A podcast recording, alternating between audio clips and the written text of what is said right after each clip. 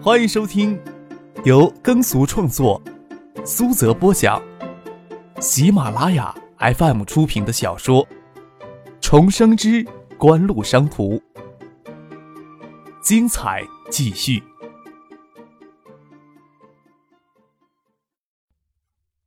第三百二十五集。技术设备永远是长期扯皮的事情。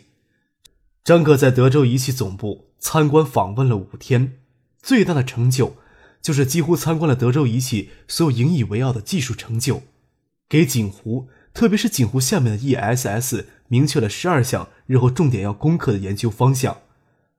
除此之外，就陈启生的转任问题，与德州仪器所签署的谅解协议。实际上，提前一个半月结束了陈信生在德州仪器的任期，几乎为此还要折付额外支付德州仪器近二十万美元进行赔偿。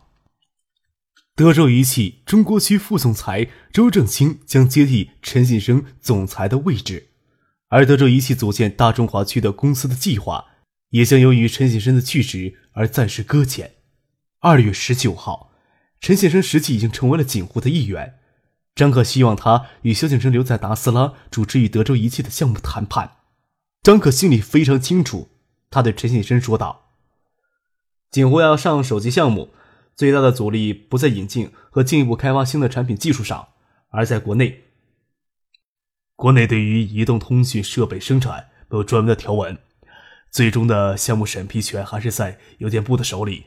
柯少，你说的可是这方面的阻力吗？”张克点点头，说道：“摩托罗拉这些手机厂商，邮电部有大佬的关系，不要问别人，问叶剑兵就知道了。”陈先生与叶剑兵见过面，知道这么个人，总代理商。当初爱拿电子要挤进国内的市场，但是由于摩托罗拉与邮电部的关系密切，硬生生挤不进去邮电部旗下的销售渠道体系，只能另辟蹊径，在邮电部销售渠道之外，重新建立完整的三级销售体系。也由于这些公司的出色表现，才让爱立信在九五年成功撬开了国内的市场。随后，多家海外手机厂商借鉴爱立信的经验挤入国内市场。所以，海外手机厂商邮电部之间的猫腻，叶宪兵再是清楚不过了。对锦湖来说，市场问题好解决，要渠道有渠道。爱达电子在国内的影响还算可以，但是邮电部内部可能存在宁与外贼不与家农的。媚外思想，想在九七年拿到邮电部的一纸批文，绝对不是一件容易的事情。也不排除邮电部希望第一纸批文留给邮电部下属的电子企业。国内的行业垄断虽然觉得很操娘，但是又无法避免。陈先生说道：“是不是咱们先搞定批文，再与 TI 谈项目引进的事情更为妥当呢？”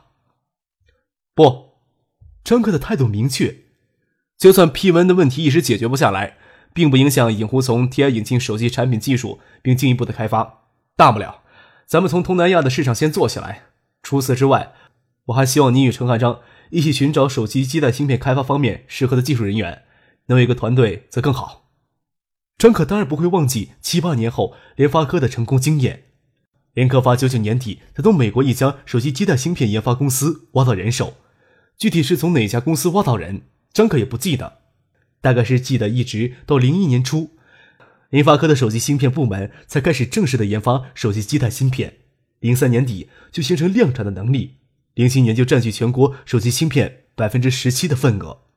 只要找到合适的人手，几乎从九七年开始就开始了手机基带芯片开发，相信不会比联发科的速度要慢。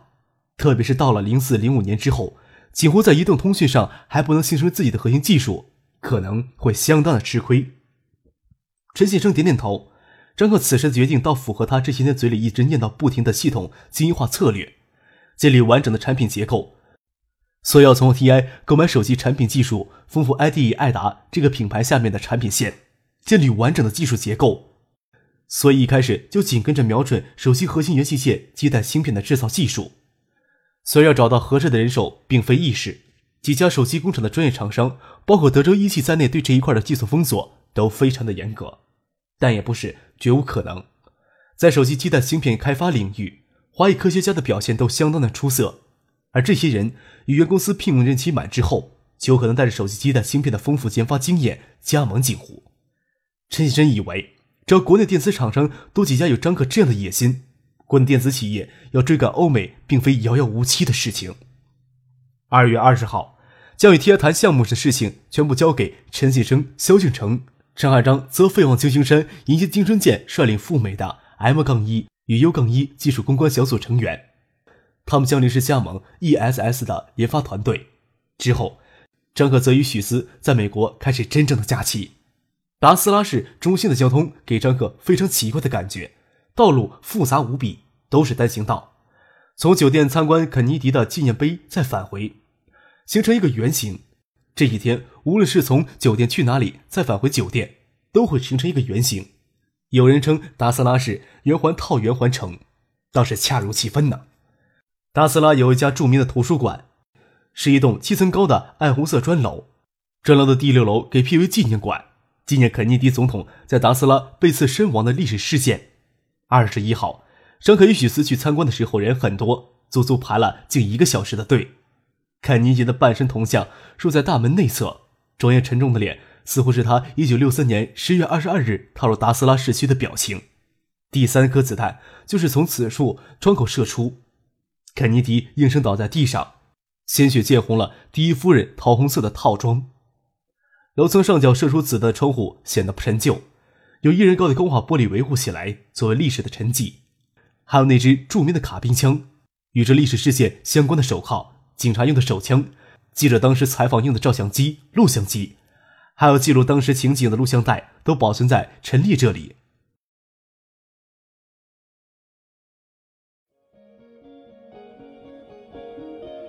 您正在收听的是由喜马拉雅 FM 出品的《重生之官路商途》。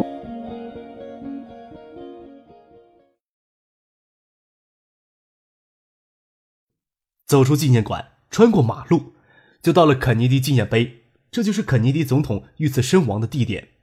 四面巨大的白色岩石围着一块黑的大理石刻碑。张克与西斯瞻仰时。石碑前面还摆着几十束的鲜花。肯尼迪是美国第二个被刺杀的总统，也是第二个为了推动民权运动而遇刺的美国总统。张克他们的导游小姐是安吉波的私人秘书，是个个头高大的黑人妇女，姓氏太长而且绕口。张可与许斯都叫他蒂娜。参加肯尼迪纪念馆是蒂娜强烈推荐的。由于历史原因，国人对美国这位总统并不熟悉。晚餐的时候，蒂娜找了一家越南菜的菜馆，但是从餐馆提供的菜单上，张克只看到宫保鸡丁、梅菜扣肉以及韩国烤肉、紫菜包饭、日本寿司、刺身等等之类的风味菜，却不晓得其中哪些是越南菜。特意找来侍应生询问，才知道菜单里的春卷与米线是越南菜。张克并不清楚越南米线与云南米线有多大的区别，只等侍应生拿上来许多形状。与槐树新叶似的配菜，建议搅到米线里一起吃。这个的确与张克印象当中的云南米线不同。春卷看外形倒是中规中矩，咬开来里面还是树叶。张克狠了心尝了一个，许思看到张克皱眉吞咽的表情，就放弃了尝试的努力。韩国烤肉的风味倒是不错。张克与许思都是肉食动物，唐静也是，不需要为了身形提前担心的那种，放开肚子吃也不会长肉。张克有心想看一两场芝加哥公牛队的比赛，再回国内，但是许思无法在美国滞留太长时间，总不能忍心让许思一个人孤零零的乘飞机返回香港吧？本来还想参观诺基亚在达斯拉的总部，要求给婉拒之后，张可也没有理由来在美国吃喝玩乐了，又花了一天时间与许思将伯乐羊小屋、美丽公园、白湖等几个达斯拉著名景点蜻蜓点水的走了一遍。二十四号乘飞机。从全球最繁忙的空港达斯拉沃斯堡机场飞往香港，飞机几乎是在加速的逃离时差四湖。二十四号上午从达斯拉出发，飞行了十三个小时。张可与许思还有夫俊抵达香港启德机场，却是二十五日接近中午的时分，两地的温差不大。许巍特地拉来江戴尔来接他们。许巍年前就与孙静香、许思他们一起抵达香港。他在东海大学最后一个学期有长达三个月的实习期。只要在最后一个月返校，通过毕业论文答辩，就可以顺利的从东海大学毕业了。他给自己定的论文题目就是：研究港台流行乐坛对于内地娱乐产业的影响。这次便算直接进入世纪华音，给孙锦香当助手了。也只有这样，才能顺利的完成他的毕业论文。许巍到香港后，就跟他姐许思一起住在港大前面的公寓楼里。许思去达斯拉这几天，他就拉江黛儿住在那里。张可还以为许思到了香港这个花花世界，差不多有一个多月的时间能改变一下形象，看到的还是牛仔裤、运动罩衫、运动鞋、梳着马尾辫、素面朝天，眉眼间都透着坚毅的性格，不由得暗叹：女孩子性格太强势，以后连找男朋友都不容易。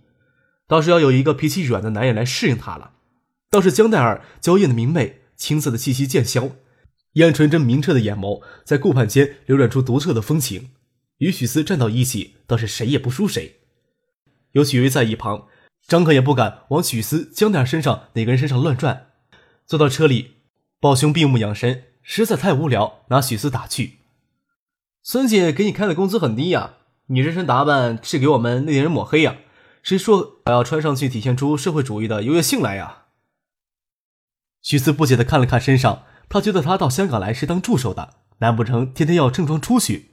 那么多需要跑腿的事情，谁来做呀？孙建湘给许四开的月薪是一万元港币，这个数字在九七年在内地很吓人，但是在香港，大学生的就业起薪就是一万港元。要是挪到硅谷，那些科技公司的员工要是月薪低于一万美金，都不好意思跟同学朋友打招呼。当然，许巍此时还只能算是进公司实习，实习生的月薪比正式员工要低一些。许巍的实习月薪在香港只能算作马马虎虎，但是孙静香也不能太亏待许巍是吧？无法揣测许巍心里的感慨。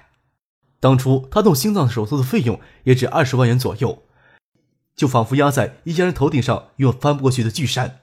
事过境迁，许思从公司财务预支他这个月的月薪，最大的感触不过是想找一个地方哭一场而已，哭一场。对于张可当初在车里给他胡掰的两种人理论，也勉强接受了。这个世界或许存在人厌恶、肮脏的特权阶层，但这个世界并没有关上所有的门窗。许巍这次看到张克，就没有以往的那样挑剔了，倒是能以平常朋友般的对待。中午便在港大南门拐角的庄明月楼里用餐，陪港大同学在庄明月楼里用餐的盛夏。二十五号，内地的中小学都已经开学。香港的高校假期与内地有很大的差异，没有正式的寒假，春节有个十来天左右，所谓的青年假。盛夏已经回香港快半个月了，从盛夏那里得知，杜飞前天刚离开香港，这几天还留在深圳。